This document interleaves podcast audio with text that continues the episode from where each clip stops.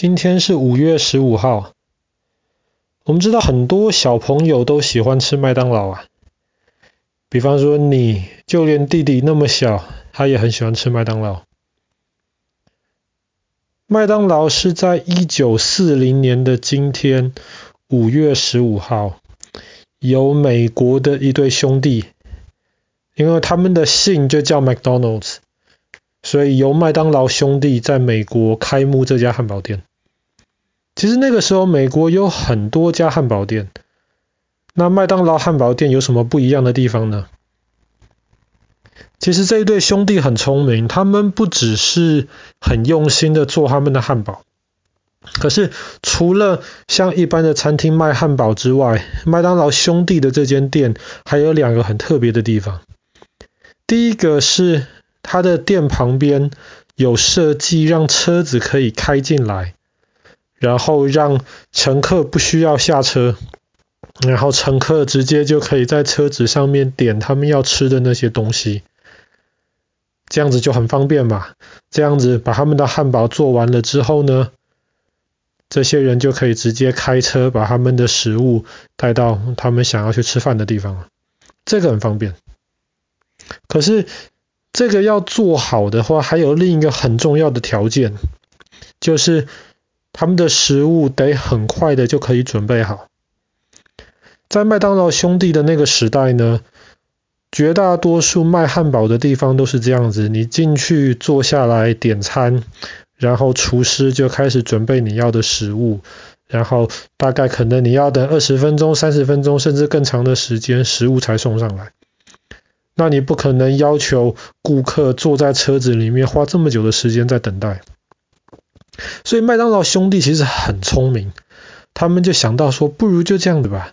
不如我们把那个所需要的一些呃食物的那些材料都准备好，所以等到有人点的时候呢，他们。平均一个汉堡可能只要花半分钟的时间就可以准备好，然后交给那客人了。所以麦当劳兄弟的这第一间麦当劳餐厅生意非常非常好。可是不管生意再怎么好呢，这一间麦当劳公司也就是一间麦当劳的餐厅。可是今天不一样哦，今天麦当劳在全世界各个地方都有。全世界有快四万间餐厅，全世界有好几十万麦当劳的员工，然后麦当劳的这个金色的这个亮亮晶晶的 M 的这个招牌，也是全世界都看得到。它也被认为是全世界最有名的几个品牌之一，就像苹果啊，像亚马逊一样，麦当劳也是最有名的几个品牌之一。那么，麦当劳兄弟的这一间小小的餐厅是怎么样做到一个这么大的一间公司呢？其实，这倒不是麦当劳兄弟的功劳了，这是另一个人，叫做克洛克 （Croc）。克洛克这个人呢，他五十岁的时候还是蛮穷的，他那个时候。他是在卖一个能够做奶昔、做那个 milkshake 的那个机器，卖给餐厅。但是很多餐厅可能都不是很需要这个东西，所以克洛克的那个奶昔机器卖不出去，他的生意也不太好，他也很穷。可是有一天，有人跟他讲说：“哎，那个。”麦当劳兄弟他们有一间餐厅，然后他们想跟你想跟你买那个奶昔机耶。克洛克很开心，就问说：“太好了，太好了！那么他们需要多少的奶昔机？”结果麦当劳兄弟说他们要八台奶昔机。哇！克洛克听了吓一大跳啊！我平常一台都不容易卖出去了，他们一次要八台奶昔机。可是他后来听别人说，麦当劳兄弟只有一间餐厅，克洛克一想就不对，一间餐厅需要八台奶昔机，那么这间餐厅的生意多好啊！要能够同时做八杯奶昔，他的生意得多好。所以克洛克就决定去拜访一下麦当劳兄弟的这间餐厅，去看了一下。他看到了麦当劳兄弟的餐厅，哇，每三十秒钟、每一分钟就可以把顾客所要的汉堡准备好，哇，他就觉得这间餐厅非常非常有前途，所以他就去找了麦当劳兄弟，就跟他们说，可不可以让我一起加入你们的这间餐厅里面去？麦当劳兄弟那个时候也正好需要帮手，诶，看到克洛克正，他不但可以卖奶昔机，他还有兴趣来帮忙，然后他们三个就一起合作。那麦当劳兄弟虽然很聪明，不过他们比较像是一个一个厨师，他们就是管好自己的餐厅。但是克洛克完全不一样，克洛克就在想说，哇，麦当劳兄弟想到的这一套方法实在是太厉害了。只做一间餐厅太可惜了，那么他要赶快开很多很多间餐厅，才可以赚很多很多钱。那本来麦当劳兄弟是不太愿意的，但是克洛克一直跟他们讲，一直跟他们解释。后来麦当劳兄弟就答应让克洛克出去，然后找其他人来开麦当劳的餐厅。那后来克洛克就去找了一些人，他们有兴趣，那么他们就要付钱。给这个麦当劳兄弟，然后克洛克就可以把这个做麦当劳汉堡、做他们饮料的这些呃食谱给这些人，然后这些人就可以到外面去，然后同样的，他们开的餐厅也可以叫做麦当劳，但是他们每年需要付一笔钱给麦当劳兄弟。那很快的就开了很多家麦当劳餐厅。但是克洛克发现了一件事情，就是这些餐厅越开，他们就越赔钱，而且他们不但赔钱，然后很快的很多的顾客就反映，哎呀，这间麦当劳餐厅的那个的那个汉堡肉怎么这么小块呀？哎呀，另一间麦当劳餐厅的那个饮料那个味道喝起来很稀，好像有掺水。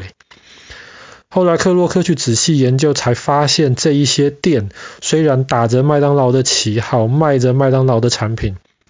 可是他们其实为了多赚一点钱，他们就故意用很便宜的那些材料，所以做出来东西就不好吃。所以克洛克后来就想到说，不可以这样子。那么他后来就命令你们，如果要开其他麦当劳的分店的话呢，那么你们一定要用跟真正麦当劳兄弟他们的这间餐厅用的材料是一模一样的，甚至有一些材料他们要在麦当劳兄弟的餐厅准备好之后送到这些不同的分店里面去。这样子还不够。后来克洛克还发现，虽然麦当劳的餐厅里面卖了很多种食物，但是最多人买的东西就是汉堡、薯条跟可乐，所以他就建议不要做太多乱七八糟没有人买的东西了，就专心做汉堡、薯条跟可乐。而且这样子，那个是那个呃那个呃 menu 就是那个啊、点餐的那个上面的选择越少的话。那么你的东西做起来就越简单，越不容易出错，而且你价格可以变得比较便宜一点。而且还不只是这样子哦，后来克洛克还建议